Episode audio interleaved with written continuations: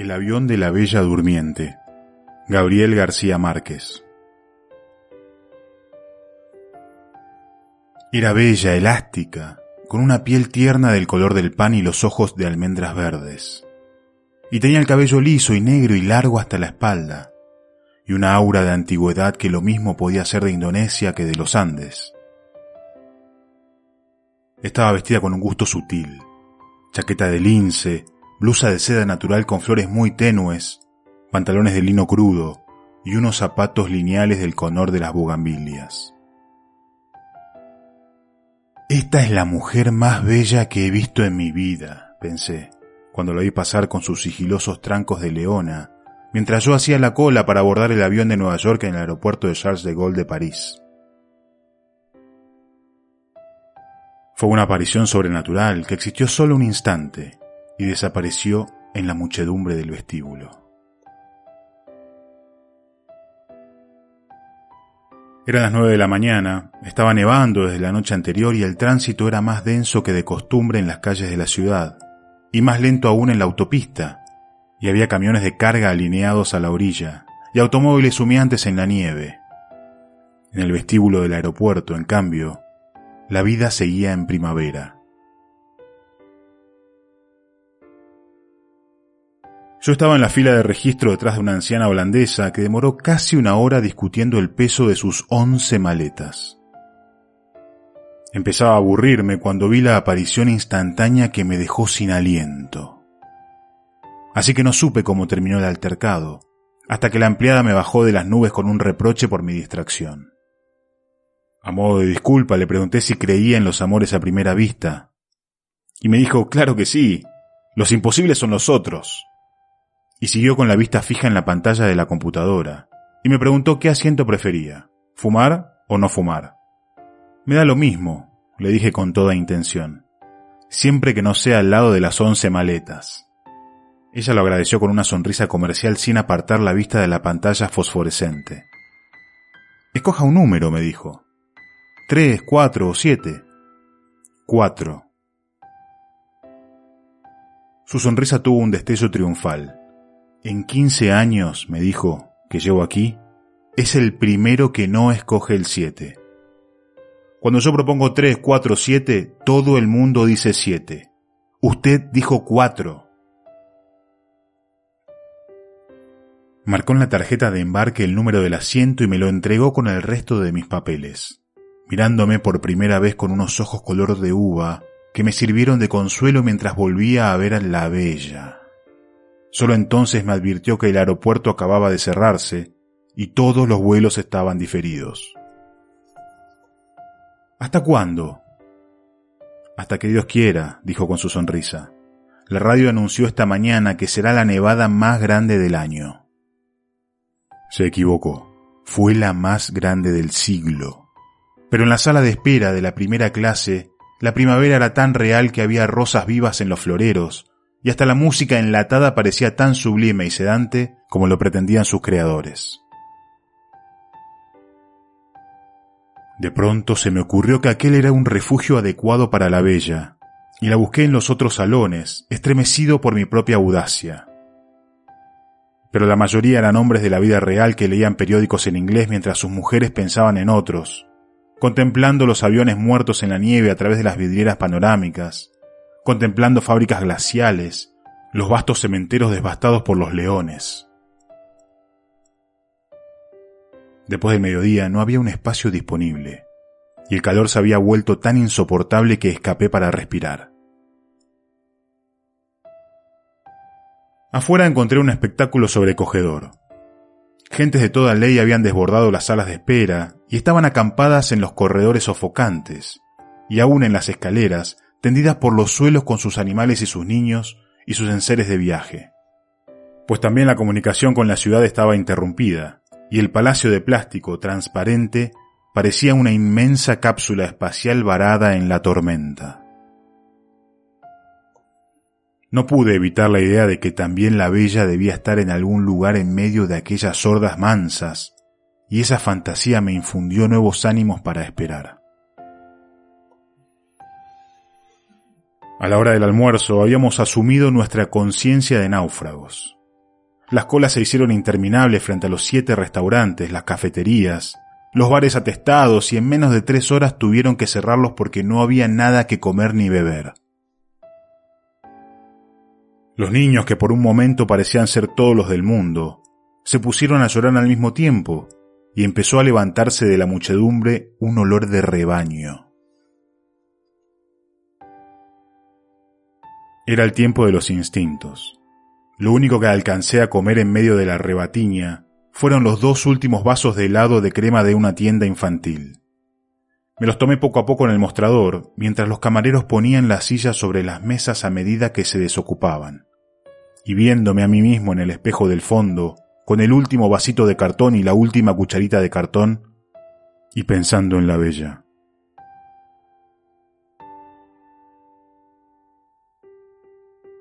El vuelo de Nueva York, previsto para las 11 de la mañana, salió a las 8 de la noche. Cuando por fin logré embarcar, los pasajeros de la primera clase estaban ya en su sitio, y una zafata me condujo al mío. Me quedé sin aliento. En la poltrona vecina, junto a la ventanilla, la bella estaba tomando posesión de su espacio con el dominio de los viajeros expertos. Si alguna vez escribiera esto nadie me lo creería, pensé y apenas intenté en mi media lengua un saludo indeciso que ella no percibió. Se instaló como para vivir muchos años, poniendo cada cosa en su sitio y en su orden, hasta que el lugar quedó tan bien dispuesto como la casa ideal donde todo estaba al alcance de la mano. Mientras lo hacía, la sobrecargo nos llevó la champaña de bienvenida. Tomé una copa para ofrecérsela a ella, pero me arrepentí a tiempo pues solo quiso un vaso de agua y le pidió al sobrecargo, primero en un francés inaccesible y luego en un inglés apenas más fácil, que no la despertara por ningún motivo durante el vuelo. Su voz grave y tibia arrastraba una tristeza oriental. Cuando le llevaron el agua, abrió sobre las rodillas un cofre de tocador con esquinas de cobre, como los baúles de las abuelas, y sacó dos pastillas doradas de un estuche donde llevaba otras de colores diversos. Hacía todo de un modo metódico y parsimonioso, como si no hubiera nada que no estuviera previsto para ella desde su nacimiento. Por último, bajó la cortina de la ventana y extendió la poltrona al máximo. Se cubrió con la manta hasta la cintura, sin quitarse los zapatos. Se puso el antifaz de dormir, se acostó de medio lado en la poltrona, de espaldas a mí, y durmió sin una sola pausa, sin un suspiro, sin un cambio mínimo de posición durante las ocho horas eternas y los doce minutos de sobra que duró el vuelo a Nueva York.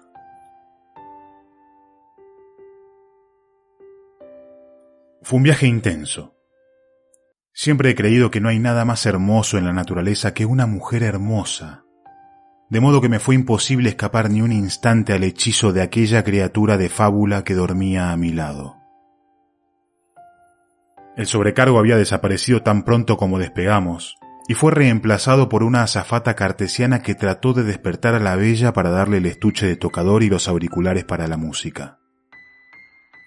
Le repetí la advertencia que ella le había hecho al sobrecargo, pero la azafata insistió para oír de ella misma que tampoco quería cenar.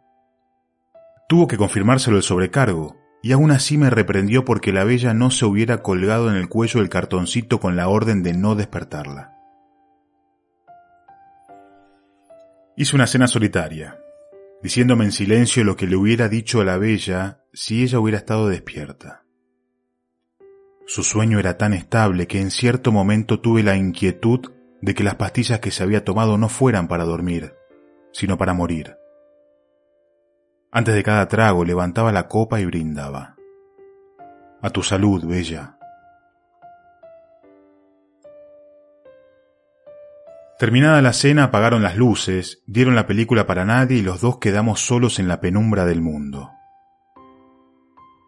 La tormenta más grande del siglo había pasado y la noche del Atlántico era inmensa y limpia. El avión parecía inmóvil entre las estrellas. Entonces la contemplé palmo a palmo durante varias horas. La única señal de vida que pude percibir fueron las sombras de los sueños que pasaban por su frente como las nubes en el agua. Tenía en el cuello una cadena tan fina que era casi invisible sobre su piel de oro, las orejas perfectas sin puntadas para los aretes, las uñas rosadas de la buena salud y un anillo liso en la mano izquierda. Como no parecía tener más de veinte años, me consolé con la idea de que no fuera un anillo de bodas, sino el de un noviazgo efímero. Saber que duermes tú, cierta, segura, cauce fiel de abandono, línea pura, tan cerca de mis brazos maniatados, pensé, repitiendo en la cresta de espumas de champaña el soneto magistral de Gerardo Diego. Luego extendí la poltrona a la altura de la suya y quedamos acostados más cerca que en una cama matrimonial. El clima de su respiración era el mismo de la voz, y su piel exhalaba un hábito tenue que sólo podía ser el olor propio de su belleza. Me parecía increíble. En la primavera anterior había leído una hermosa novela de Kawabata sobre los ancianos burgueses de Kioto que pagaban sumas enormes para pasar la noche contemplando a las muchachas más bellas de la ciudad, desnudas y narcotizadas, mientras ellos agonizaban de amor en la misma cama. No podían despertarlas ni tocarlas y ni siquiera lo intentaban, porque la esencia del placer era verlas dormir. Aquella noche, velando el sueño de la bella, no sólo entendía aquel refinamiento senil, sino que lo vivía en plenitud. ¿Quién iba a creerlo? me dije, con el amor propio exacerbado por la champaña. Yo, anciano japonés a estas alturas. Creo que dormí varias horas vencido por la champaña y los fogonazos mudos de la película, y desperté con la cabeza agrietada. Fui al baño, Dos lugares detrás del mío yacía la anciana de las once maletas despatarradas de mala manera en la poltrona. Parecía un muerto olvidado en el campo de batalla. En el suelo, a mitad del pasillo, estaban sus lentes de leer con el collar de cuentas de colores, y por un instante disfruté de la dicha mezquina de no recogerlos. Después de desahogarme de los excesos de champaña, me sorprendí a mí mismo en el espejo, indigno y feo, y me asombré de que fueran tan terribles los estragos del amor. De pronto el avión se fue a pique, se enderezó como pudo y prosiguió volando a galope. La orden de volver al asiento se encendió. Salí en estampida, con la ilusión de que sólo las turbulencias de Dios despertaran a la bella, y que tuviera que refugiarse en mis brazos huyendo del terror.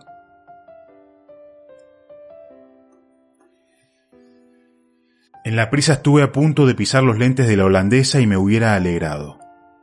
Pero volví sobre mis pasos, los recogí y se los puse en el regazo, agradecido de pronto de que no hubiera escogido antes que yo el asiento número cuatro. El sueño de la bella era invencible.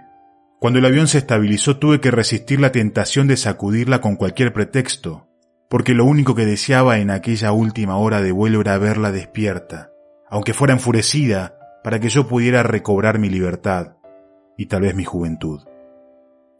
Pero no fui capaz. Carajo, me dije, con un gran desprecio. ¿Por qué no nací Tauro?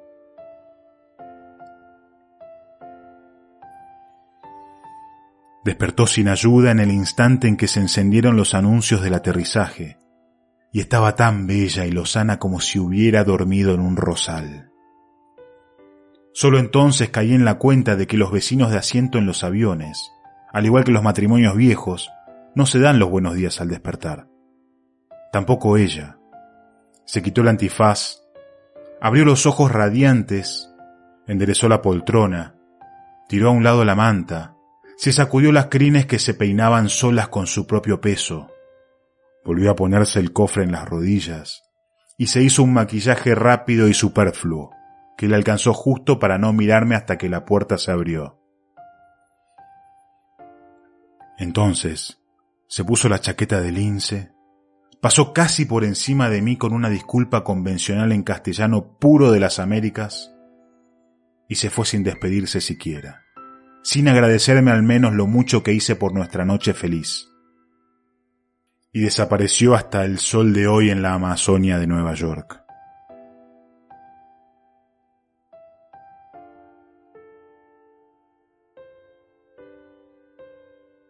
El avión de la Bella Durmiente, Gabriel García Márquez.